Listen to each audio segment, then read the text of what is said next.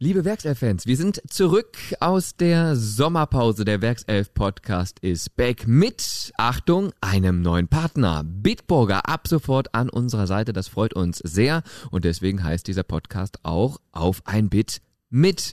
Nicht nur dieser, auch die weiteren Folgen. Auf ein Bit mit und dann kommt der Name des durchaus spannenden Gastes. Ja, auch spannend in dieser Folge, denn ihr kennt ihn alle. Aber hm, ich verrate es noch nicht. Vielleicht ein paar Stichpunkte. Er wechselte vor 25 Jahren zu Bayern 04, prägte die erfolgreiche Zeit rund um den Vize Champions League Titel 2001, 2002 mit ja, und er hat mittlerweile neue Aufgaben. Auch über die sprechen wir natürlich und über seine karitativen Engagements, denn auch da ist er ja ganz engagiert mit dabei. Ein spannender Typ. Auf geht's.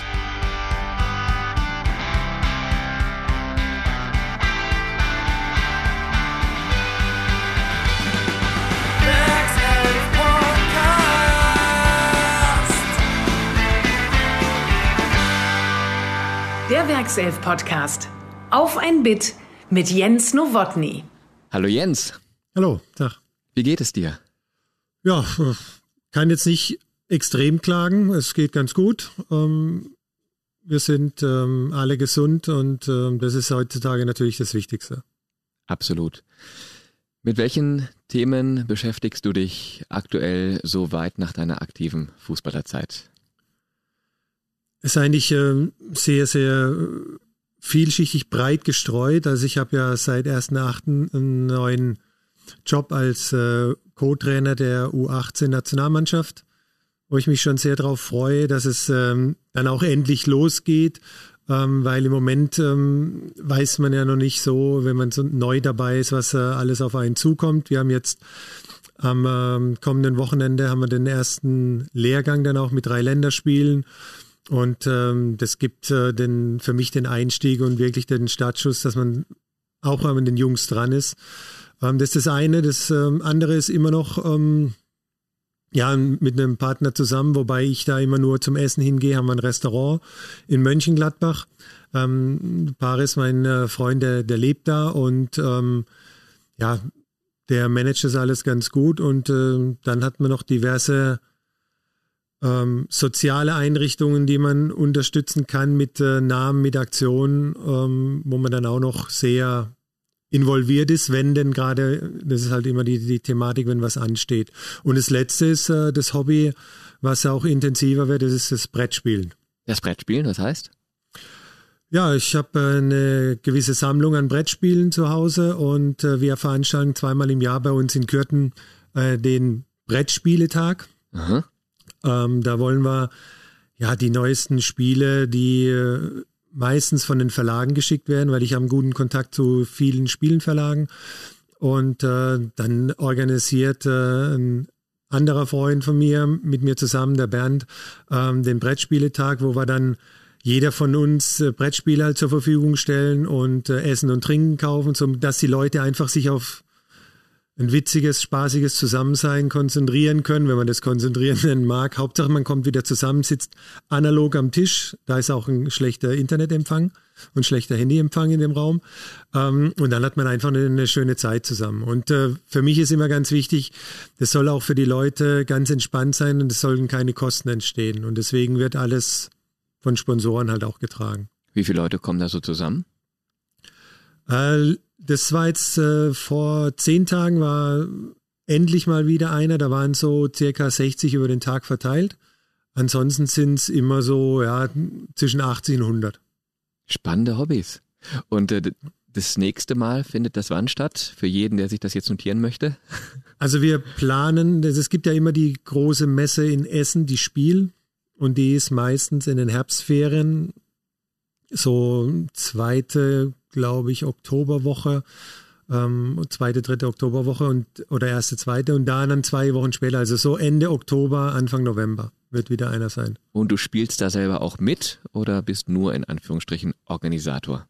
Also ich spiele ab und zu, aber mir macht es einfach viel, viel mehr Freude, wenn, wenn man das sieht, wie die Menschen zusammensitzen und einfach Brettspiele zusammen sich erstmal auch der ein oder andere erarbeitet, das heißt Regel lesen Oder ich erkläre manchmal auch Spiele, ähm, selten auch mit. Wobei wir hatten dieses Jahr ähm, beim letzten Spieltag auch das erste Mal so ein, das nennt sich so ein kleines Brettspiel von Gerhard Spiele, Kick It. Hatten wir so ein Turnier gemacht und das war, also es war faszinierend, wie die, wie die Leute dann gegenüber saßen und äh, es ist so, es ist ein kleines Fußballspiel, klein, fein, mit wenig Regeln, aber halt sehr taktisch und schachmäßig geprägt und es war, war klasse das, äh, das, das dann auch anzuschauen. Und Sandra hat gewonnen. Okay, das halten wir so fest. ähm, aber ich höre, eine Intention von dir ist es, ähm, die Kommunikation, das soziale Miteinander so ein Stück weit mehr zu fördern, abseits der digitalen Welt. Weil du sagtest, da ist auch extra schlechter Handyempfang. Ja, das, also das, das kam, das eine kam mit dem anderen. Ne? Wir hatten den ersten Spieletag organisiert und das Schönste, was letztendlich als Aussage kam, war, ähm, die Mutter von unserem Sohn, der beste Freund, die kam dann und sagte, weißt du, was heute das Beste war? Unser Sohn hatte acht Stunden das Handy nicht in der Hand. Das heißt, er war acht Stunden da und hatte nie das Handy in der Hand und irgendwas geguckt. Und sobald sie aber raus waren, ja, dann ging es wieder los. Ja, dann ja, lief das normale Leben weiter, aber ja, das ist schon mittlerweile etwas von hohem Stellenwert, mal dieses Handy oder den Laptop oder wie auch immer beiseite legen zu können und ja. einfach sich mal etwas ähm, Neues anzueignen, wie zum Beispiel ein Brettspiel. Das war ja früher äh, total ähm, Mode, mittlerweile eben nicht mehr, aber umso schöner, dass du es förderst. Genau, von dem, von dem Fanprojekt Bayer kam ja auch mal die Anfrage von vor drei Jahren, ob man sowas hier mal machen könnte für die Fans. Ja. Da warte ich immer noch drauf. Gut, die Botschaft ist angekommen, glaube ich. Du hast deinen neuen Job angesprochen, Co-Trainer der deutschen U18-Nationalmannschaft. Da geht's jetzt für dich los. Darüber sprechen wir später nochmal kurz. Aber ich habe mir noch so zwei, drei andere Themen auf den Zettel geschrieben, die ich heute gerne mit dir besprechen möchte.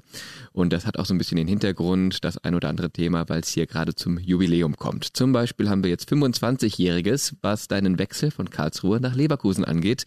Du bist nämlich damals im Alter von ähm, 22 Jahren nach vier Jahren beim KSC und das Bayerkreuz gewechselt. Was hat dich damals davon überzeugt, diesen Schritt zu gehen und wer hat das getan? Weil es war ja damals so, der KSC stand gut da. Ich glaube, hat die Saison als Siebter abgeschlossen und ähm, Leverkusen war fast Absteiger, ganz knapp an der zweiten Liga vorbei. Da war das für jeden jetzt nicht direkt klar. Welchen Beweggrund hattest du? Ja, das war natürlich ähm, vorher, bevor die Situation dann äh, die Tabellenkonstellation so war, ähm, war ja schon eigentlich alles klar. Das lief, damals war es noch ein bisschen anders. Das heißt, der, der aufnehmende Verein musste ein Angebot abgeben und dann hatte der abgebende Verein noch ein, eine gewisse Zeit, um ein Gegenangebot zu machen, um dann eine Ablösesumme ähm, auch für einen auslaufenden Vertrag ähm, dass dann eine Ablösesumme halt gezahlt wird. Und deswegen musstest du auch sehr, sehr früh planen. Und bei mir war das schon klar, im äh, so an Weihnachten rum, Neujahr, ähm, hatten wir uns da schon drauf geeinigt. Ich hatte das erste Treffen mit äh, Rainer Kallmund und Erich Ribbeck, äh, Jürgen von Einem ähm, und seiner Frau bei ähm, Herrn von Einem zu Hause. Und das hat mir eigentlich persönlich ähm, so eine gewisse Herzlichkeit auch gegeben. Ähm, vertraglich hatte ich nie was damit zu tun, aber allein schon die Tatsache, dass sich ähm, Rainer Kallmund und Jürgen von einem so um einen bemüht haben und ähm, das war für mich sehr familiär und ein, ein riesen Pluspunkt, ähm, das habe ich aber auch immer gesagt, war, dass schon ich glaube, fünf Spieler in Leverkusen gespielt haben oder vier, mit denen ich schon eine Vergangenheit hatte, in der Jugendnationalmannschaft zusammengespielt oder im Stützpunkttraining trainiert, mit Christian Wörns zum Beispiel. Ähm, das ähm, hat mir das natürlich auch sehr erleichtert, dass ich nicht irgendwo hinkomme, wo ich gar keinen kenne. Mhm. Und es war für mich auch immer ganz wichtig, dass es ähm, das drumherum, das musste passen. Das Finanzielle, klar, ähm, kann jetzt wieder jemand kommen und sagen, boah, ja klar, du hast auch viel, viel verdient und das ist einfach zu sagen. Aber ich hätte ja auch noch mehr verdienen können, wenn ich äh, danach nach London gegangen wäre oder vielleicht, äh, was weiß ich, nach Italien oder Spanien. Aber das war für mich dann auch nie ein Thema, weil ich mich hier ähm, und meine Familie hat sich hier auch sehr wohl gefühlt. Und das war das Ausschlaggebende. Und zu diesem Wechselgebaren ähm, haben wir auch noch eine sehr interessante ja, Aussage von einem, den du sehr gut kennst. Der hat uns eine Sprachnachricht geschickt und die spielen wir dir jetzt mal vor. Hallo Jens, erstmal eine Frage. Ich hoffe, du bist gesund und äh, du kannst deine Arbeit beim DFB übernehmen und das freut mich sehr, weil du hast äh, Fußballverstand, du liebst den Fußball und die Jungs werden viel von dir lernen. Vielleicht erinnerst du dich noch dran, ich habe dem Piwowarski damals, deinem Jugendtrainer, B-Jugendtrainer, gesagt, du solltest im Mittelfeld spielen, nicht Libero. In Libero brauchst du nicht viel laufen, weil du sowieso zu schnell warst und alles gewonnen hast. Im Mittelfeld hast du viel mehr Bälle. Hast du damals gedacht, dass du so schnell den Sprung nach oben schaffen kannst in unser Team? Du hast ja mit 17 Jahren, soweit ich das weiß, schon gespielt. Und wie du gespielt hast, das war natürlich überragend. Der wichtigste Schritt, den du gemacht hast, war, nicht als Jugendspieler nach Leverkusen zu gehen, denn keiner dieser Leverkusener Talente, die in der A-Jugend gespielt haben, die alles gewonnen haben, hat jemals den Sprung in die erste Mannschaft geschafft. Du hast es richtig gemacht, du bist als, sagen wir mal, dreiviertel fertiger Spieler nach Leverkusen gegangen und den Rest, den hast du dir da erarbeitet. Als dann Leverkusen in Kaiserslautern gespielt hat und sie da den Klassenerhalt geschafft haben, das war, na gut, für dich war das gut, für uns war es nicht gut, wahrscheinlich wäre es ja bei uns geblieben hättest bei uns äh, die gleiche Karriere gemacht und für uns wäre das natürlich top gewesen, einen Spieler in deiner Qualität, den wir so aufgebaut haben, bei uns zu halten, was uns ja bei anderen Spielern auch nicht gelungen ist. Aber du hast einen guten Weg gemacht, leider warst du ein bisschen verletzt. Ich erinnere mich aber noch an den Kali, mein Freund Kali, den ich ja öfters auch in Thailand getroffen habe. Der Kali hat dann gesagt, Nee, das kann ich nicht sagen, das ist eine Jute. Der macht das schon bei uns. ich sag, Kali, ist ja klar, der wurde ja von mir ausgebildet. Okay, mach es gut und bleib gesund. Trainerlegende Winnie Schäfer, hat er recht mit dem, was er sagt? Ja, also das war ähm, eigentlich alles genau so, wie er es äh, erzählt hat. Ähm, was ähm, interessant war, ist, dass die, die Thematik äh, mit dem äh, Mittelfeld oder Libero, dass das ja durch meinen Kreuzbandriss kam. Ich hatte ja einen Profivertrag unterschrieben in Karlsruhe und zwei Wochen später ist mir das hintere Kreuzband gerissen. Und ähm, das hat dann sehr lange gedauert, aber das da haben sie alle gesagt, du bist jung, wir lassen uns die Zeit, es muss gut verheilen und ähm, nicht so wie heute nach vier bis sechs Monaten wieder auf dem Platz. Das waren dann neun Monate letztlich. Und ähm, da hat nämlich der Michael Piwowarski zu mir gesagt, du spielst hinten. Weil genau aus dem Grund, du hast das Spiel vor dir, du bist weniger in Zweikämpfen, du siehst das Spiel auf dich zukommen, da kannst du dich besser reinfinden. Und ähm, ich war zu der Zeit vor dem äh, ähm, Kreuzbandriss Kapitän der Nationalmannschaft, der U-Mannschaft im Mittelfeld. Und äh, insofern ähm, hatte Winnie da schon recht gehabt, dass ich äh, im Mittelfeld wahrscheinlich auch in Karlsruhe gespielt hätte, aber ja, hypothetisch. Ähm, das, was dann danach lief, das war nicht perfekt, so wie hm. es gelaufen ist. Für die Jüngeren, die jetzt zuschauen, diese Position gab es tatsächlich mal. Der Libero, eine ganz wichtige Position ähm, auf dem äh, Spielfeld beim äh, Fußball tatsächlich. Heute ähm, klingt das für viele wie eine Geschichte aus Tausend und einer Nacht äh, nicht mehr nicht mehr herzudenken. Aber damals hast du diese Position auch gerade bei Leverkusen dann perfekt ausgefüllt und eben eine Ära mitgeprägt, über die wir jetzt gleich noch sprechen. Aber das ist ja tatsächlich stark. Also äh, die Verletzung hat dich auf diese Position gebracht gebracht, das ist eine. Und ähm, ein gutes Timing hat dazu geführt, dass du in Leverkusen so gut ankamst, zumindest laut Winnie Schäfer, denn er sagte, wärst du früher hingegangen, hättest du diesen Weg nicht gemacht. Ja, es gibt ja genug Beispiele, die hm. ähm, sehr früh den äh, Verein wechseln und in einen größeren Verein gehen, wo sie dann vielleicht ähm, auch nur eine Nummer sind, äh, eine Trikotnummer. Und da geht's absolut nur äh, nach Leistung. Und in Karlsruhe war es halt doch so, also ich bin in den auch da in den Profibereich gekommen und kannte schon den einen oder anderen Spieler durch meinen Onkel, der dann auch mein Manager wurde. Ähm, da kannte ich schon viele. Das heißt, da bin ich auch nicht fremd reingekommen. Und diese Truppe, die war auch sowas von überragend. Deswegen freue ich mich riesig, dass der Gunther Metz, mein Co-Trainer, Kollege bei der Nationalmannschaft jetzt auch ist. Und ich hatte den auch vorgestern wieder getroffen. Das, das sind Erinnerungen, die, die hat man wirklich gerne, weil das war eine absolut großartige Familie bei Karlsruhe.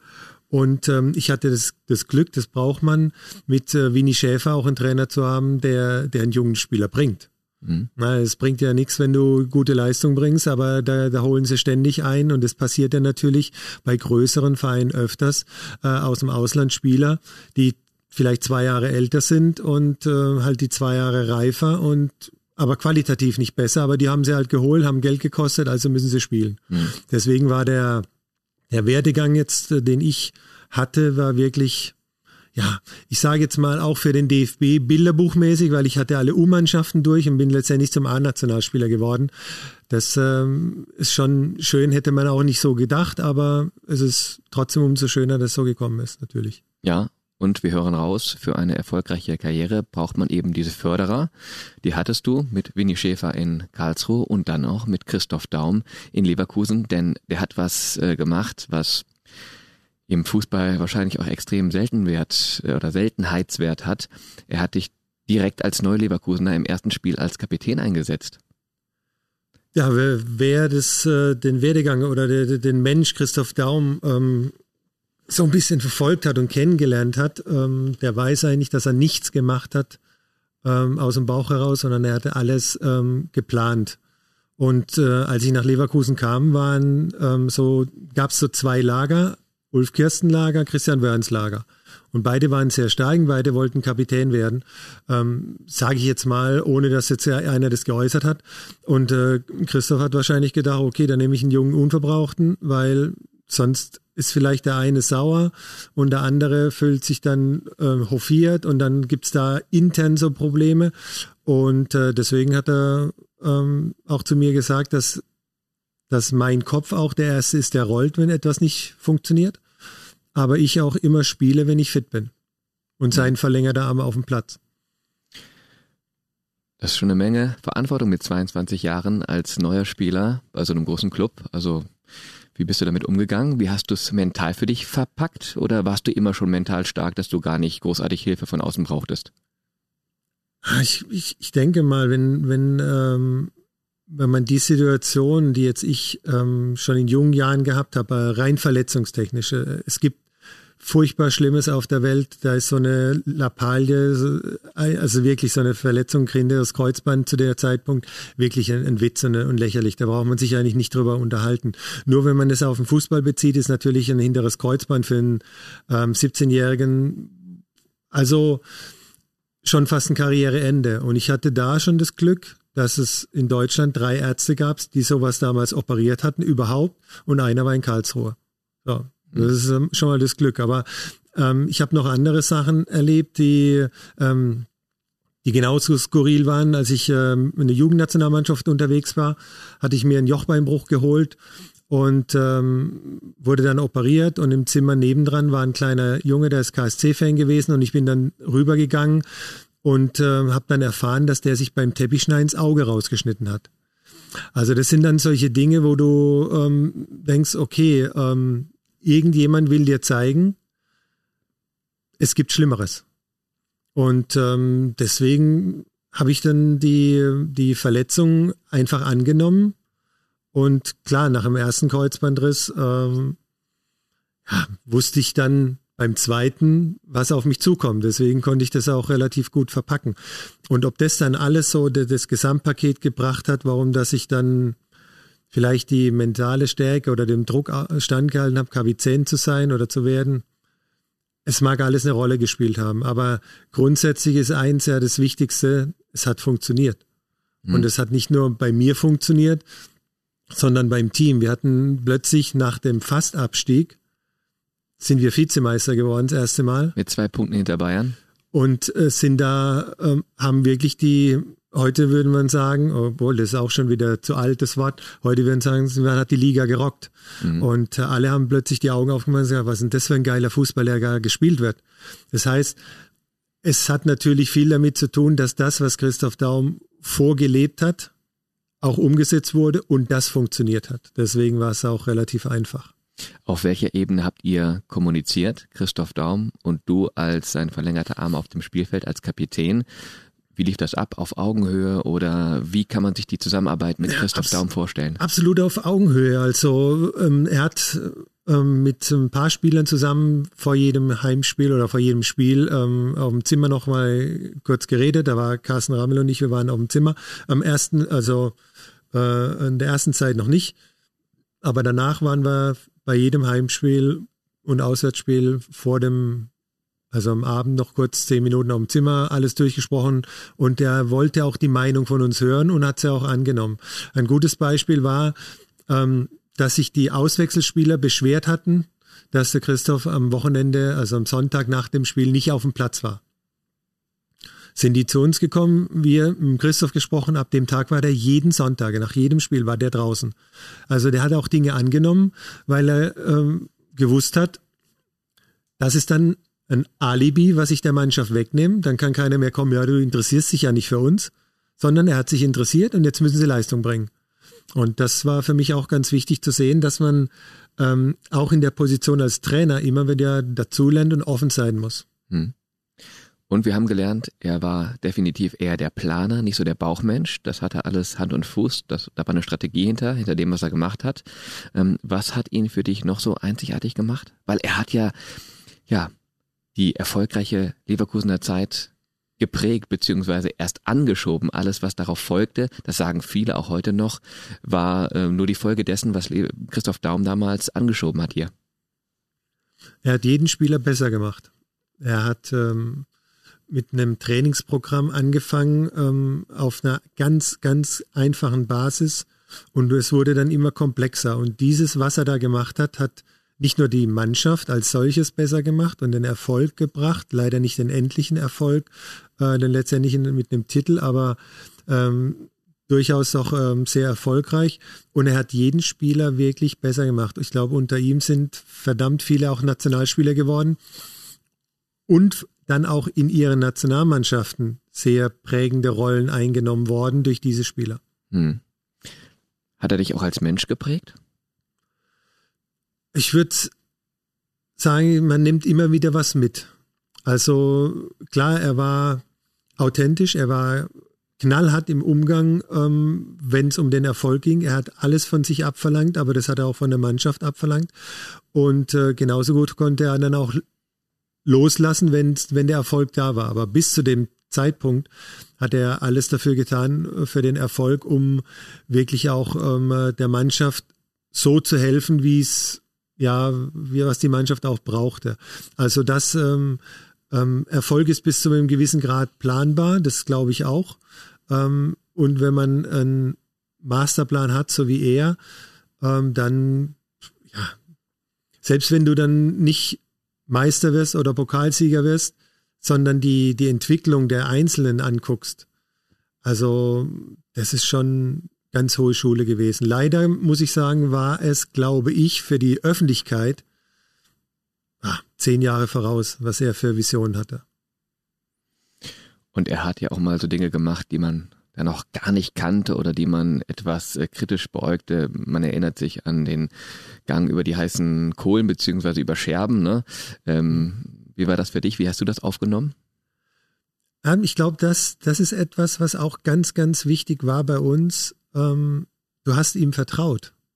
Du hast äh, Christoph vertraut durch seine Arbeit, die er gemacht hat, ähm, durch den Plan, den er hatte, durch die, den Erfolg, der, ähm, den er dann mit uns erreichte.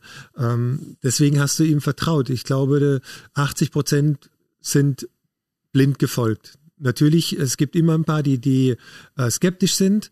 Das ist auch voll, vollkommen in Ordnung, weil du sollst ja ähm, dich auch mit anderen Dingen noch beschäftigen. Gerade in der heutigen Zeit weiß man das.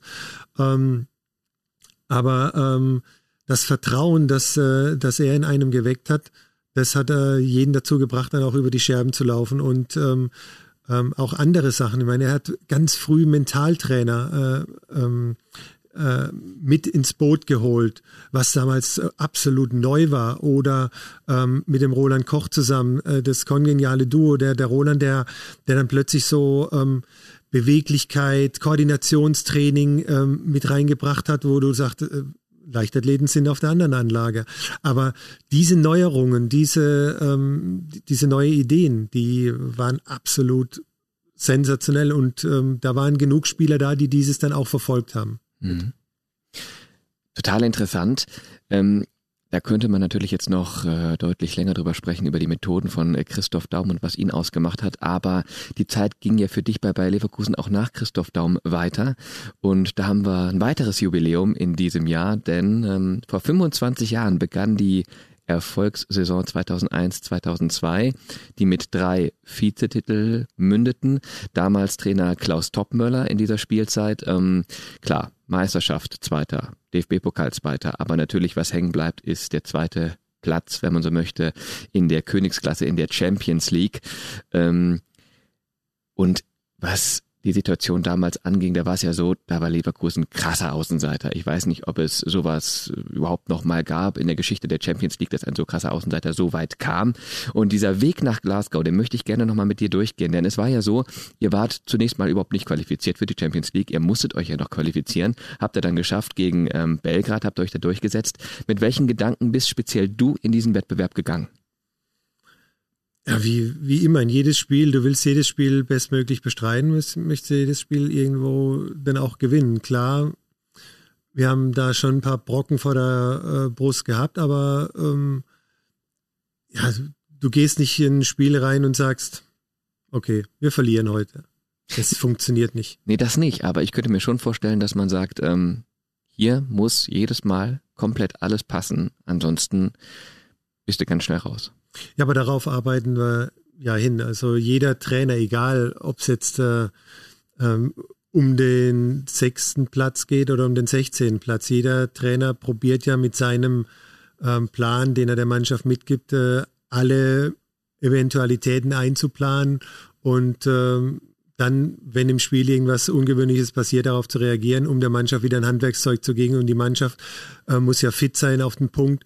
Und daran, ja, daran hat man uns orientiert. Wir haben natürlich ähm, nicht Champions League und Pokal immer für sich gesehen, sondern durch die guten Leistungen, die man da gebracht hat, ist man so auf einer Welle ja geschwommen. Du hast immer die Leistung mitgenommen, du hast die Motivation mitgenommen und ähm, bist immer wieder ins Spiel gegangen und mhm. hast gesagt, okay, 0-0 und jetzt geht's los. Und jetzt müssen die erstmal ein Tor schießen, damit wir raus sind.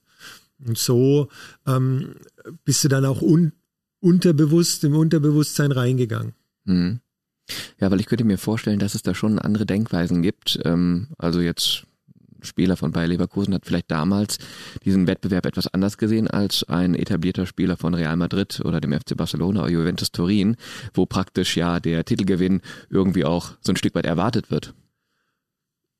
Ja, für uns war es natürlich äh, immer mal wieder eine, eine schöne Reise, ähm, ein schönes Abenteuer, kann man sagen. Es war nicht die Normalität, wobei selbst 2002, also ähm, oder 2001, 2002, also irgendwann hast du dann auch mal gedacht, boah, schon wieder Real Madrid. Hm. Aber nicht, weil du dachtest, du hast keine Chance gegen die, sondern, jo, es ist halt nicht neu mehr im hm. Bernabeu-Stadion aufzulaufen sondern du hättest gern mal einen anderen gehabt. Mhm. Vielleicht dann zu dem Zeitpunkt mal, ähm, was weiß ich, Atletico oder sowas, aber äh, nicht schon wieder Real. Und äh, das Glück hatten wir ja, dass wir dann verdammt viele Engländer hatten. Und ähm, das ist ja das Schöne, wenn man dann auf einem ähm, von einem Land dann drei, vier, fünf verschiedene Vereine mal bespielen darf und, und und die alle mitbekommen darf. Das ist dann das, das, was eigentlich so das Interessante macht. Das genauso wie den Länderspielen. Natürlich ist es toll, gegen Brasilien zu spielen oder gegen Italien, yo. Aber ähm, es gibt verdammt viel auch exotischere Länder, wo man gerne mal hinreisen würde und Fußball spielen würde, ähm, weil das sehr ungewöhnlich ist, dass man dann da ähm, mal wieder hinkommt. Kann ich absolut nachvollziehen. Du hast jetzt gerade gesagt, äh, viele englische Gegner, stimmt, kommen wir noch drauf zu sprechen, aber in der Gruppenphase, da hießen eure Gegner erstmal Barcelona, Lyon und äh, Istanbul, Fenerbahce Istanbul. Gegen Barcelona, auch einer der Mitfavoriten damals auf den Titel, äh, habt ihr sogar 2 zu 1 gewinnen können. Und ähm, das war, glaube ich, zum ersten Mal so ein Moment, wo viele nach Leverkusen geguckt haben und gedacht haben, ach Mensch, äh, da müssen wir vielleicht mal so ein bisschen genauer schauen, was die da so machen. Ähm, wann war für dich der Moment da oder in welchem Augenblick hast du gedacht, dieser Wettbewerb, das könnte was ganz Großes werden? Gab es diesen einen Klickmoment oder war das so eine Dynamik, die das Ganze angenommen hat, die das für dich jetzt nicht irgendwie unterteilen lässt? Es war eher so wirklich eine Dynamik, ähm, weil du bist ja ähm, von Spiel zu Spiel dann ähm, gegangen und auch während der Spiele, du warst ja dann ich muss immer so, wenn es um die Vergangenheit geht, muss ich immer nachfragen und ich kann mich auch total blamieren, aber das macht mir gar nichts aus. Aber äh, wir hatten ja auch so ein Spiel gegen Liverpool, wo du, du warst weiter, dann warst du raus, dann wieder weiter, dann wieder raus und, und dann plötzlich nochmal doppelt raus und, und zum Schluss weiter. Also die, die, das Wellenbad der Gefühle, das war auch innerhalb eines Spieles, äh, wo es drauf ankommt, ex extrem und sehr und enorm. Und äh, deswegen hast du dich eigentlich wirklich von dem Spiel zu Spiel ja treiben lassen und nicht so gesagt, so, ab jetzt, jetzt können wir alles reißen. Mhm. Das ähm, glaube ich nicht eher. Vielleicht dann das Gegenteil, als dann das Kreuzband gerissen ist, wo mhm. du dann plötzlich raus warst. Mhm. In der Gruppe habt ihr euch durchgesetzt mit Barcelona, dann ging es weiter in der zweiten Gruppenphase, da habt ihr euch durchgesetzt mit La Coruña, zum Beispiel gegen Arsenal London und Juventus Turin, auch klasse, klasse Spiele. Und dann kam es zu den Duellen, die du gerade angesprochen hast, gegen Liverpool im Viertelfinale, ähm, 0-1 im Hinspiel und dann das 4-2 im Rückspiel in der Bayer Arena.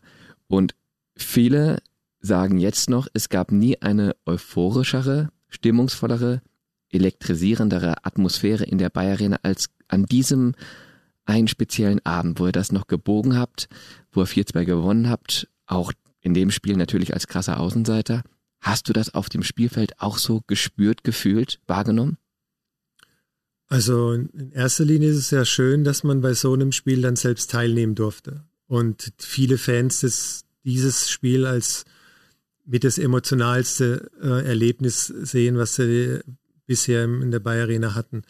Ähm, aber ich glaube noch so ein, so ein ähm, Teil, warum dass man nicht sagen kann, so es hat irgendwo Klick und das war so der eine Moment, war ja auch extrem das Spiel gegen Arsenal London zum Beispiel, in London, wo wir, äh, ich sage jetzt mal, jemand hätte dann gedacht, jo, jetzt haben sie wieder ihren Platz gefunden. Gegen eine Truppe, da haben wir mal richtig auf den Sack gekriegt und zwar, da hatten wir gar keine Chance. Und äh, trotzdem haben wir es geschafft, äh, irgendwie in dieser Gruppenphase dann auch weiter zu kommen. Das heißt, wir hatten nie, äh, wir waren nie auf einer Welle, wo man sagt, boah, jetzt, wupp, jetzt sind wir die und haben alle hergespielt. Auch im Spiel gegen Liverpool. Ich meine, ähm, das Hin und Her war ja nicht so, dass wir die extremst dominiert haben, sondern das war auf Augenhöhe. Ähm, das kann man vielleicht sagen. Ähm, aber klar, ich meine, wenn man das Spiel ähm, vielleicht nochmal die Szenen äh, laufen lassen würde und ähm, man würde es angucken, würde nochmal die Gänsehaut kommen. Das glaube ich schon, weil, weil dann kann man sich erst wieder reinversetzen, ähm, was es eigentlich hieß. Ähm, gegen Liverpool zu Hause. Ich glaube, Littmann hat dann auch noch ein Tor gemacht, dann ja. waren wir wieder raus und dann zum Schluss Lucio wieder ein Tor gemacht und du denkst, boah, was geht denn hier ab? Und ähm, die, die Freude danach, das war natürlich, äh, also also besser ging es ja gar nicht, weil es war ja das Ergebnis, was ähm, du brauchtest, aber was wahrscheinlich nach äh, dem Verlauf bis zu dem 2, ich glaube 2-2 oder war es dann, ähm, keiner, mit keiner mehr gerechnet hat. Mhm. Ja, Littmann auf 2 zu 3 verkürzt und dann brauchtet ihr noch diesen vierten Treffer. Ja, ja. absolut. Ähm, du hast gerade die Stadien angesprochen und äh, die Spielorte und hattest gesagt, äh, ja, das ist auch total interessant, mal irgendwo zu spielen, wo man vielleicht noch nicht war. Ähm, und nicht immer nur gegen die ganz Großen des Fußballs. Wo, beziehungsweise in welchem Stadion hattest du dein besonderes äh, Fußballerlebnis ähm, und äh, wo sagst du, ähm, das, das bleibt bis heute hängen? Es war mit Sicherheit Im, Lemble, im Wembley-Stadion. Und Ja. zwar ähm, aber als Jugendnationalspieler. Okay. ähm, weil wir da in, ähm, in England gespielt haben und wir haben gewonnen und ich habe noch ein Tor erzielt. Ähm, das war außerhalb äh, natürlich der Öffentlichkeit, keine Fans, logisch. Ich meine, was war das, U16 oder sowas, interessiert eh keinen zu dem Zeitpunkt, sage ich jetzt mal. Ähm, das, das war schon ein, ein sehr, äh, ein, ein Hammererlebnis, definitiv. Aber das Beste mit Bayer hatten wir in Glasgow. Und zwar, als wir ähm, 2-1 verloren haben, aber nicht gegen Real, sondern gegen, ähm, die, ich glaube, waren die, die Rangers und die, und nach dem Spiel haben die gegnerischen Fans Standing Ovations gemacht, weil wir alles rausgehauen haben, wir haben gekämpft, wir haben nie unfair gespielt, wir haben so richtig, ich sage jetzt mal, für die wahrscheinlich britisch gespielt und haben noch versucht, ähm, da was zu reißen. Das hat leider nicht geklappt, aber diese Stimmung damals, das war schon, schon cool. Und natürlich, ich meine, wenn du einmal bei, heutzutage auch nicht mehr, aber bei Dynamo Zagreb gespielt hast in Hajduk Split, das ist auch sehr besonders. Also für alle, Groundhopper auf jeden Fall ein Tipp. Da mal Ach, hin. definitiv. Also da ist Dortmund Schalke eine Lachplatte. Okay. Aber ähm, es ist heute auch anders, ähm, weil die, das war zu dem Zeitpunkt war es ja noch so, dass Hajduk und Dynamo auf eigener, auf, auf der gleichen, ja, auf Augenhöhe waren. Es ging immer, okay, Hajduk Meister oder Dynamo. Äh, das ist ja heute auch nicht mehr so. Das ist ja Dynamo, der, ähm, ja, die haben das ja abonniert in den Meistertitel. Aber zu dem Zeitpunkt war es noch wirklich so, ah, das, also das kannst du dir nicht vorstellen. Das ist, da macht Fußballspielen wirklich auch Spaß. Es ist zwar, muss dazu sagen, ne, es ist zwar eine, eine Grundaggressivität da, auch bei den Fans, weil das ist ja, ähm, ja, da hast du wirklich das Gefühl, da ist mehr Hass dabei, aber ich habe das erlebt und, und habe gedacht, ey, was geht denn hier ab? Dass der Schiedsrichter hat angepfiffen, plötzlich 25 Bengalos zeitgleich, wupp, ging an. Was hat der Schiedsrichter gemacht? gepfiffen, unterbrochen, die Spieler im Mittelkreis zusammengekommen, unterhalten, ganz locker. Fünf Minuten später die, die Ordner Bengalo genommen, in Sandeimer gesteckt, Schiedsrichter pfiff an, weiter ging's. Und die Stimmung war wieder, wieder da. Also das war, das war schon hammermäßig. Und das hast du erlebt nach deiner Zeit bei Bayern 04. Das heißt, da hast du ja schon mehr oder weniger alles erlebt, was man so erleben kann als Fußballer. Und dann nochmal dieses äh, tolle, spezielle Erlebnis in äh, Kroatien. Hätte man ja auch nicht gedacht, dass man das hinten raus nochmal bekommt, ne? Dieses Genau, ja. besondere Ereignis. Ja. Ja, spannend. Ähm, wir schauen nochmal ganz kurz zurück. Ähm, die Geschichte der Champions League geht ja noch weiter. Nach dem äh, Viertelfinale gegen Liverpool, nach dem Hin- und Rückspiel gab es ja auch ein Hin- und Rückspiel im Halbfinale gegen Manchester United die gleiche Ausgangsposition wieder vom Papier her der Underdog, ähm, aber auch da so ein Stück weit in Rausch gespielt, 1-1 im Rückspiel, zuvor das 2-2 im Hinspiel. Aber gerade dieses Rückspiel war ja für dich ein besonders prägendes. Du hast dir wieder mal das Kreuzband gerissen. Und äh, das war nicht nur in dem Moment für dieses Spiel bitter, sondern eben auch für alles, was darauf folgte. Du hast das Champions League-Finale nicht mitmachen können. Du hast die WM in äh, Japan-Südkorea verpasst. Pokalfinale warst du auch nicht dabei. Ähm, ist in dem Moment für dich äh, eine Welt zusammengebrochen oder wie hast du diesen Moment erlebt? Ja, war natürlich kacke, ne? Das Ja. ist, äh, das Sehr ist so, nüchtern. das ist so, ja, ähm, also ich war auch nie einer, der, der dann gehadert hat mit allem, ähm, weil ich auch da wusste, ähm, die, ja, wie soll man sagen, ja, die Mitleidsbeteuerung, die ging dann eine Woche oder wenn du vielleicht zwei und der Rest, äh, dann interessiert es aber auch keinen mehr. Dann interessiert es erst dann, wenn das danach nicht funktioniert. Also ähm, im Prinzip, ja, jeder hätte sich verletzen können, bis auf der. So, das waren dann die Sprüche. Und der hat sich verletzt. Ja, doof. Aber in dem Zeit, in der Phase, als du dich verletzt hattest, da war der Fokus ja nicht auf dir, sondern das war auf dem nächsten Spiel. In der Bundesliga waren wir auch noch im Meisterschaftsrennen. Das heißt, du warst dann da immer noch, ähm, der, Fokus ging ja weiter. Und äh, da habe ich ähm, das erste Mal richtig, wirklich gemerkt, ähm, ja, die Welt dreht sich weiter. Ob du jetzt stirbst, ob du dich verletzt, es ist egal.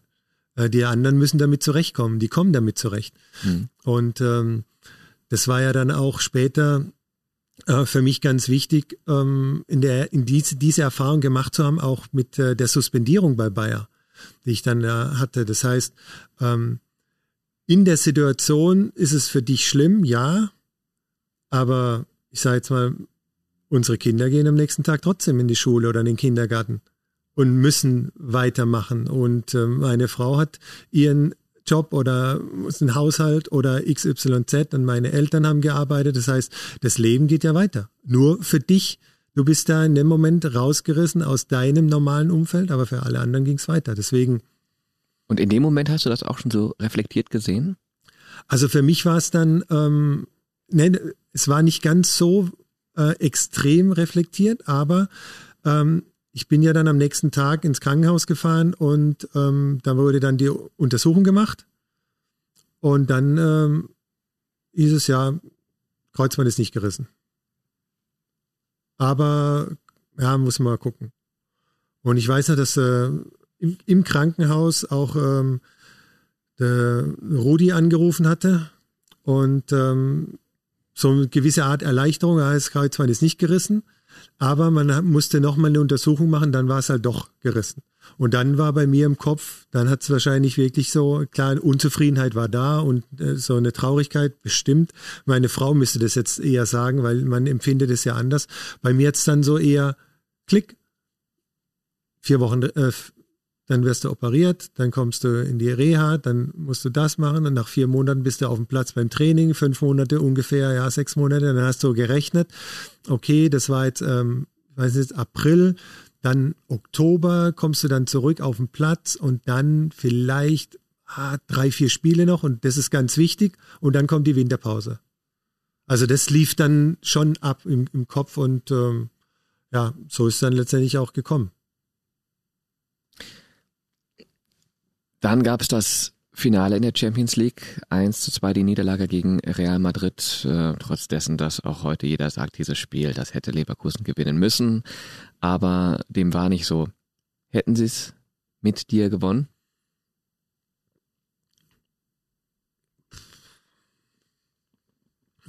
Keine Ahnung. Vielleicht wären wir deutscher Meister geworden, hätten, wären Weltmeister, Pokalsieger und Champions League-Sieger.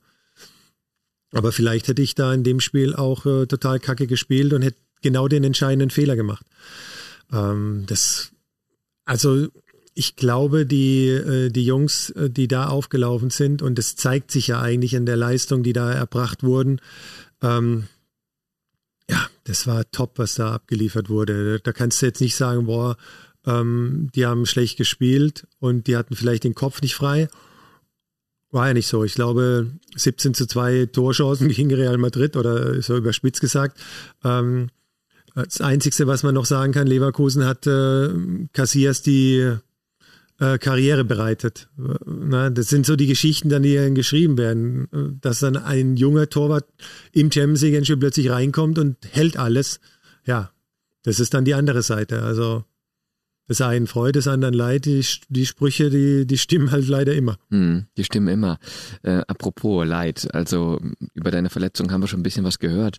Ähm, mal kurz nochmal für alle, die jetzt zuhören und das vielleicht jetzt nicht so auf dem Schirm hatten. Drei deiner vier Kreuzbandrisse hattest du innerhalb von drei Jahren. Also das ist ja auch eine extrem kurze Zeit. Und äh, man weiß auch damals, ja, sieben, acht, neun Monate, bis du wieder voll einsatzfähig bei 100 Prozent warst nach so einem Kreuzbandriss. Das heißt, das war eine unglaublich lange Leidenszeit, mit der du vielleicht heute noch mal mehr als, als damals, aber generell schon sehr reflektiert umgegangen bist. Äh, was würdest du jungen Spielern raten, die in so eine Situation kommen? Sei es aufgrund von physischen oder auch psychischen Problemen plötzlich vor so einer Geschichte stehen und sagen, hui, äh, wohin führt mich mein Leben jetzt? Ist schwierig, ist schwierig. Also ich war auch nicht so vermessen zu sagen, oh, ich bin der beste Fußballer. Ähm, ich hatte ähm, natürlich auch da wiederum das Glück, sehr, sehr früh durch die Nationalmannschaftskarriere ähm, in den U-Mannschaften und die Offenheit auch von, von Leverkusen, der medizinischen Abteilung, genauso wie von Karlsruhe, ähm, Menschen kennengelernt zu haben, denen ich also wirklich da muss ich wirklich sagen, blind vertraue. Also der Helmut Hoffmann ähm, von, von Edenria, vom Klaus Eder unten, also das ist äh, ein Mensch, ähm, also wenn der zu mir jetzt anrufen würde, würde sagen, Jens, du musst jetzt äh, tatsächlich, du musst aufstehen und fünf Minuten gehen, würde ich das machen. Weil der, dem, dem vertraue ich einfach, dem würde ich alles anvertrauen. Der ist so, ähm, wissend in seiner, seiner Art, ohne hochnäsig, ohne arrogant zu sein. Ähm, der, der kann sich in die Verletzung reinfühlen, der weiß, was in einem abgeht und hat einfach das, das Händchen dafür. Oder ähm, zu meiner Schande muss ich leider die Nachnamen, dass ich die nicht mehr drauf habe, der bei Enria, der Bernd oder die Niki damals, ah, Weltklasse. Also da kommt auch nichts äh, drüber. Oder ähm, hier das Glück zu haben, dass ein, ein Dieter Czolek in Leverkusen ist, der immer offen war, der immer gesagt hat, ähm, da ist mein Latein am Ende, jetzt gehst du da und da und dahin. Und auch nie ähm, gesagt hat, nur weil jetzt äh, Leverkusen immer in die Richtung ging, gesagt hat, du musst auch dahin, sondern nee, er hat mich als Spieler gesehen, mich als Person gesehen und gesagt, für dich ist das Beste, dahin zu gehen. Und auch das, äh, also dieses Vertrauen, das brauchst du in der Verletzungszeit absolut.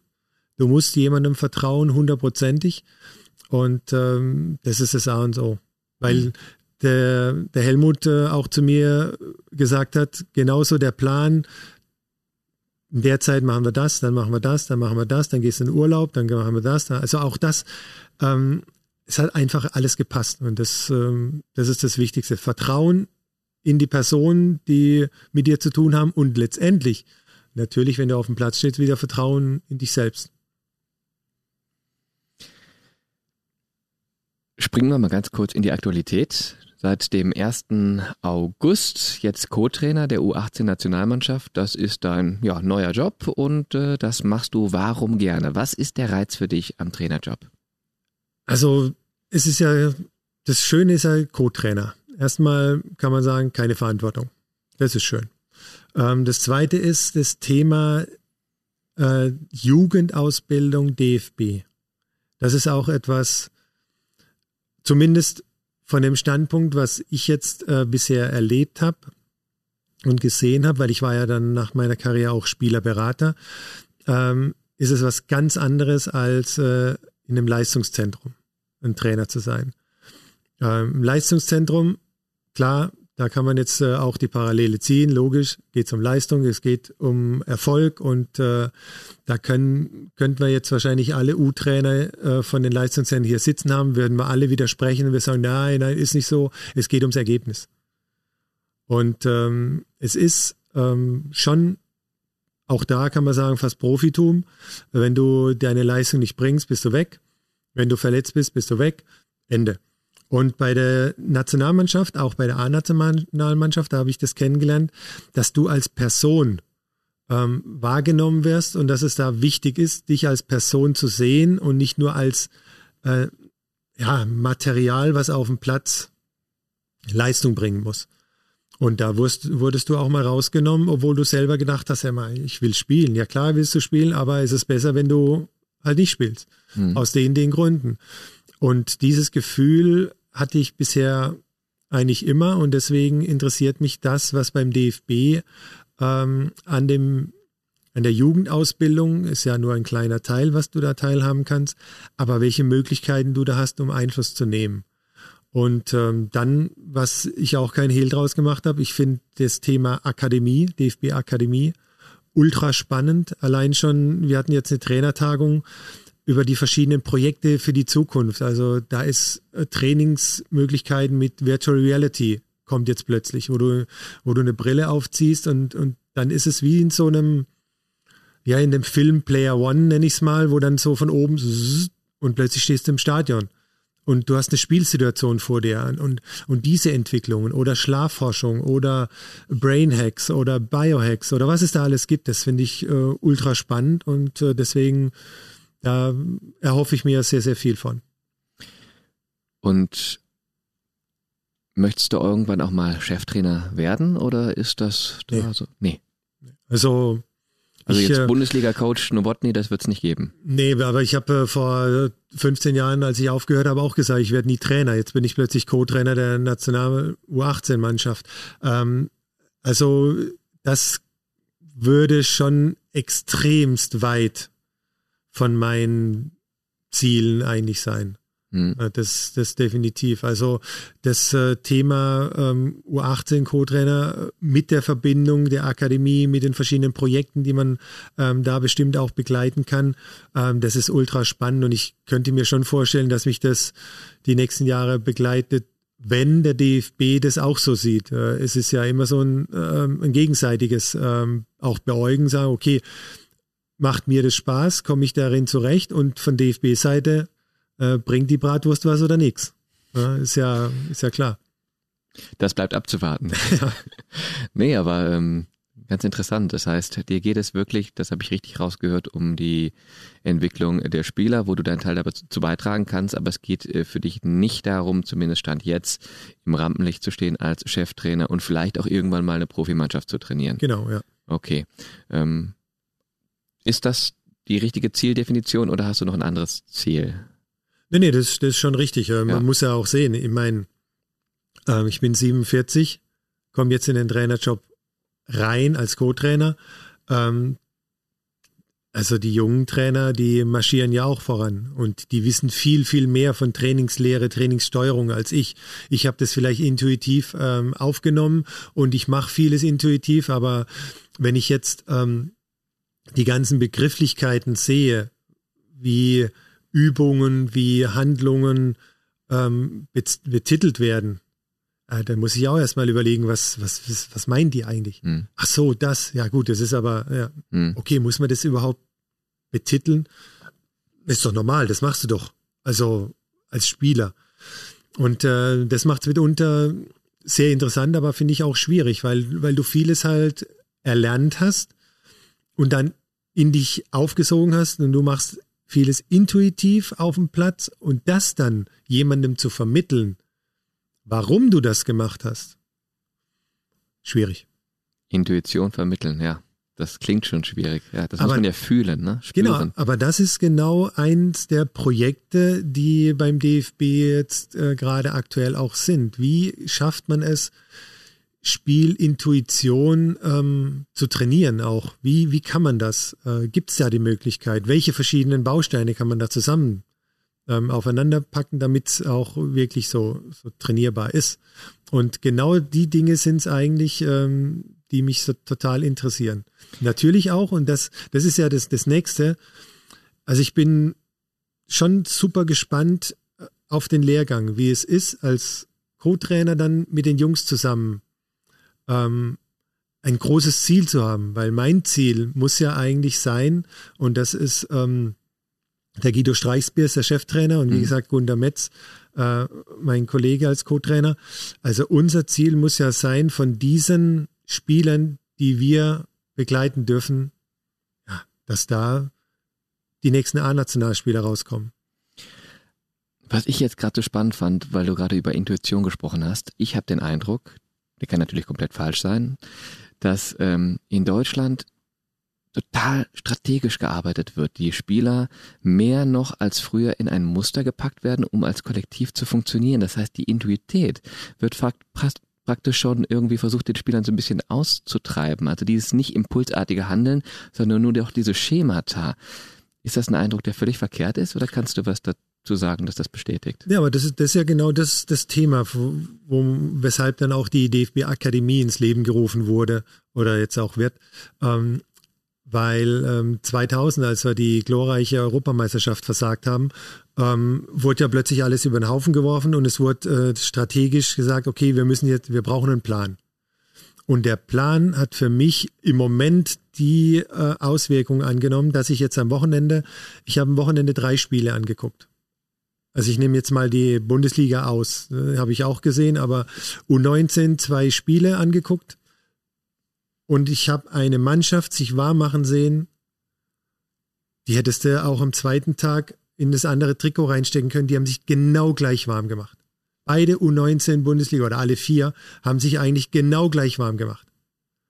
Und dann das, das krasse, kuriose war, ich war dann danach bei einem Kreisligaspiel, die haben sich genauso warm gemacht. Da habe ich gedacht, ey, okay, logisch, dass da die Individualität verloren geht, wenn jeder das Gleiche macht, egal in welcher Liga.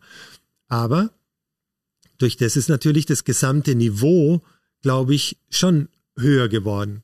In der Spitze ist dann die Frage immer, ähm, kann man mit den anderen mithalten? Mit äh, Spanien, England, Italien, die dann vielleicht auch was anderes machen aufgrund ihrer, ähm, ja, ihrer Lebensweise.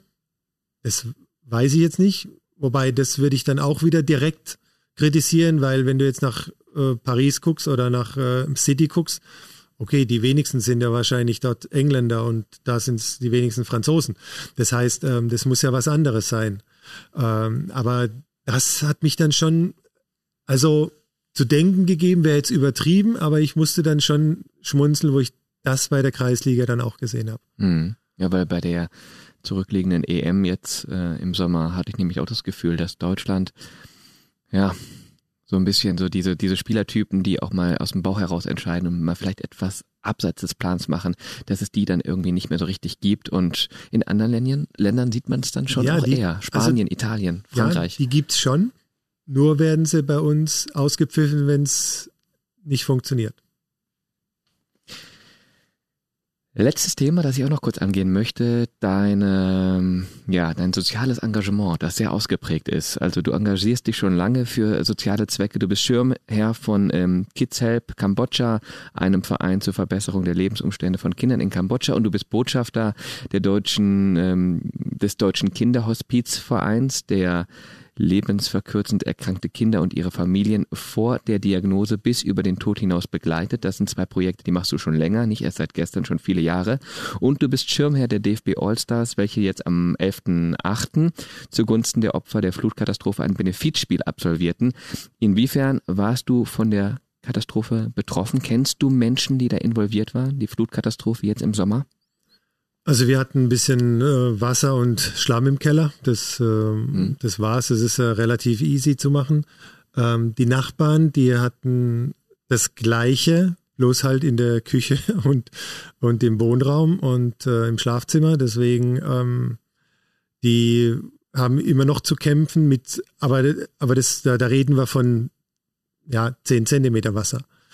Ähm, Ansonsten kenne ich jetzt äh, wirklich niemand persönlich, der extrem betroffen war, gerade was im Ahrtal war. Ähm, äh, das, das nicht. Ähm, man hat es natürlich immer mitgekriegt, dass äh, Menschen ihr, ihre Angehörigen verloren haben, dass Häuser einfach weggerissen, weggespült wurden.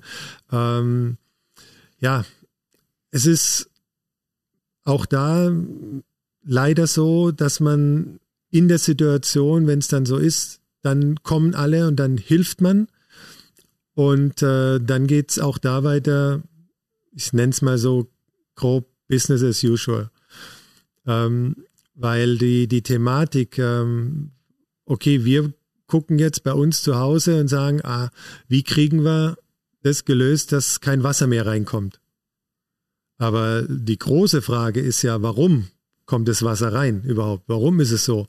Und diese Problematik, und da bin ich fest davon überzeugt, ist die Großteil, da zähle ich mich auch dazu, ist es einfach eine scheinheilige Diskussion mit dem Klimawandel, dass es immer noch da ist und trotzdem ähm, schließen wir alle unsere Handys abends an und äh, können nicht mehr ohne die Elektrik auskommen und äh, fahren ein SUV. Ich ja auch, zwar ein Hybrid, aber ist es jetzt toll? Ist es gut? Ist es ein Schritt? Ja, hm. Kann ja auch mit dem Fahrrad fahren hierher wäre es zwar ein bisschen weit, aber es würde auch gehen. Deswegen ähm, äh, ist es ähm, für mich ähm, gerade so, ja, in der Situation, da will man helfen, da ist es auch gut, aber es wäre halt schön, wenn man das nachhaltig machen würde. Hm. Jetzt muss ich kurz überlegen, würde da gerne noch drüber weiterreden, aber das. Aber ich habe da noch, ja. kannst weiter überlegen, ja. dann kann ich noch ein bisschen erzählen. Ja, ja sehr weil gerne. Ich, weil ich habe da nämlich äh, äh, letztens auch einen Podcast äh, gehört, ähm, der DFB Leadership Podcast, äh, mit der Frau ähm, Enke. Mhm. Und da kann ich mich wieder super dran erinnern, ähm, weil es ging ja da auch um das Thema Depression als Krankheit und was sich da verändert hat. Und ähm, es hat sich das Bewusstsein ein bisschen verändert. Aber letztendlich hat sich tatsächlich gar nichts verändert, weil sonst würde Sané jetzt nicht so ausgepfiffen werden und beleidigt werden und was weiß ich werden. Und ähm, ich weiß nicht, ob man sich da noch erinnert, als Robert ähm, gestorben ist und dann die Beerdigung war und der DFB-Präsident äh, eine bewegende Rede gehalten hat. Und zwei Wochen später hing Manuel Neuer als Puppe von der Treppe als am Galgen. Mhm. Äh, von, der, von der Autobahnbrücke als Galgen, weil dann hat nämlich Bayern München auf Schalke gespielt. Ähm, und das, das meine ich, es zählt genau in die gleiche Richtung. In der Situation sagt dann jeder wieder, oh, wie schlimm, wie schlimm, wie schlimm. Aber Show must go on. Fertig. Mhm. Und ähm, so ist es bei vielen Sachen. Also wie gesagt, ich nehme mich da nicht aus. Ich habe noch nicht den, den Drive dazu gekriegt, meine persönliche Komfortzone dahingehend zu verändern, dass es auch was bewirkt. Da bin ich noch nicht an dem Punkt. Ein sehr großes Thema, über das man fast einen eigenen Podcast machen könnte. Äh, dann vielleicht auch mit so einem kleinen Expertenrat, der vielleicht noch mal so ein bisschen auch was dazu sagen kann, wie man es denn schafft, da ja. selber sich noch mal mehr einzubringen. Aber ich finde das total spannend, auch was du sagst, natürlich absolut richtig und ähm, ja, auch so ein Stück weit inspirierend. Sehr Schön auf jeden Fall, wie du damit umgehst und eben auch hilfst. Also jetzt unabhängig von den gerade von dir angesprochenen Themen. Du machst ja tatsächlich viel im Charity-Bereich schon seit vielen, vielen Jahren. Das ist dir ein großes Anliegen. Das brauchen wir nicht weiter zu sagen. Also das, was du machst, sprichst ja für sich. Und ähm, ja, toll. Also da kann man nur sagen, klasse, Hut ab. Danke. Ja, weil wir den Podcast mit einer netten Stimme, die du gut kennst, begonnen haben, würde ich sagen, ja, hören wir damit auch wieder auf und wechseln nochmal so ein bisschen das Thema, werden vielleicht ein Stück weit wieder fußballerischer und hören nochmal, was KSC-Trainerlegende Winnie Schäfer noch zu dir zu sagen hat. Hätte ich noch eine Frage. Stimmt es eigentlich, Jens, dass du so nach Spielen abends ab und zu mal den Slaven Bilic, den Manny Bender gefahren hast, weil die nicht mehr fahren durften oder konnten? Okay, mein Junge, ich wünsche dir alles Gute und bleib gesund. Ist thematisch jetzt ein kleiner Bruch, aber trotzdem die Frage, weil es ja auch sehr unterhaltsam ist, äh, zum Abschluss des Podcastes. Äh, stimmt das und was hat das damit auf sich? Also es hat äh, damit auf sich, dass ich keinen Alkohol trinke, noch nie getrunken habe und ähm, da auch nichts logischerweise vermisse. Ähm, Money im, im Slaven das stimmt jetzt nicht. Da, die waren immer allein unterwegs. Ähm, in den Regionen, da war ich nie. Ähm, woran ich mich, äh, also in Leverkusen war ich auch immer überall dabei. Ich durfte auch immer mit, weil ich ja der Fahrer war. Aber an eine Situation kann ich mich noch wirklich äh, ganz klar erinnern, weil der Klaus Reitmeier, mit dem hatte ich jetzt auch vorgestern telefoniert, ähm, der trinkt auch keinen Alkohol. Und da waren wir in, äh, in Ettlingen äh, in der Disco unterwegs und der Icke dabei und der Icke hatte, ähm, ich glaube, schon zwei, drei Bier drin und wollte dann nach Hause. Und dann hatte Klaus zu ihm gesagt, du fährst nicht mehr. Und dann haben die zwei schon ein bisschen Stress gekriegt und äh, dann musste ich im Icke den Schlüssel abnehmen und um Klaus geben, damit der Icke nicht mehr fährt. Und ähm, das haben wir dann auch so beibehalten. Also immer, dass der Klaus oder ich, also die Verantwortung haben wir ja dann. Ähm, was natürlich bei dem einen oder anderen Spieler, ja, den musste man dann überzeugen zu sagen, lass das Auto stehen, ich fahre dich nach Hause, ich fahre dich am nächsten Tag auch wieder zum Auto, gar kein Thema. Aber in der Situation, da, also das, das ist, ich sage jetzt mal ganz überspitzt, das ist das gleiche wie mit der Klimakatastrophe. In der Situation sind wir da, aber das behebt ja nicht das Problem. Die Unvernunft des einen oder anderen, alkoholisiert an Steuer sitzen zu wollen. Aber ich ja. höre raus, ihr habt euch äh, gegenseitig unterstützt, geholfen, auch wenn es ja. mal Reibereien gab. Am Ende habt ihr alle aufeinander aufgepasst. Das ja, ist ja auch was Schönes. Ja, und, und ähm, ich sage immer aus Spaß, ähm, wobei der eine oder andere dann zweimal nachdenken muss, ich kann mich am nächsten Tag auch an alles erinnern. Hm. Ja, ja, gut. Ja, das, das ist was Positives. Auf jeden Fall. Ja, und ähm, bei diesen ganzen heiklen Themen, egal ob jetzt äh, alkoholisiertes ähm, Autofahren, Klimakatastrophe, Flutkatastrophe, wie auch immer, äh, wenn dem einen oder anderen das mal zu viel werden sollte und er sagt, ich, ich kann davon jetzt nichts mehr hören und ich muss mal irgendwie ausbrechen, mal was anderes machen, dann empfehle ich den nächsten Brettspieltag in Kürten. Ja. Und da sehen wir uns dann alle wieder. Genau, das wird mich freuen. Da, da ist immer Spaß, das ist definitiv. Super, wunderbar. Ganz lieben Dank für die kurze, ja, man kann fast schon sagen, Zeitreise äh, durch das Leben von Jens Nowotny. Wir haben wieder ein bisschen was über dich gelernt und erfahren dürfen. Dafür danke schön und ähm, dir und deiner Familie weiterhin alles Gute. Ja, danke ebenso. Danke. So, das war's auch schon wieder. Der Werkself-Podcast auf ein Bit mit Jens Nowotny. Ja, und ich fand's super interessant. Ich hoffe ihr auch. Vielen Dank fürs mit dabei sein. Das war die August-Ausgabe. Und die nächste Ausgabe, Werkself Podcast, auf ein Bild mit, folgt im September. Mit wem konkret? Verrate jetzt noch nicht. Ne? Vorfreude ist immer die schönste. Also bleibt gerne mit dabei, schaltet auch nächsten Monat wieder ein. Bis dahin alles Gute, vielen Dank nochmal fürs mit dabei sein und ja, bleibt gesund. Bis dahin.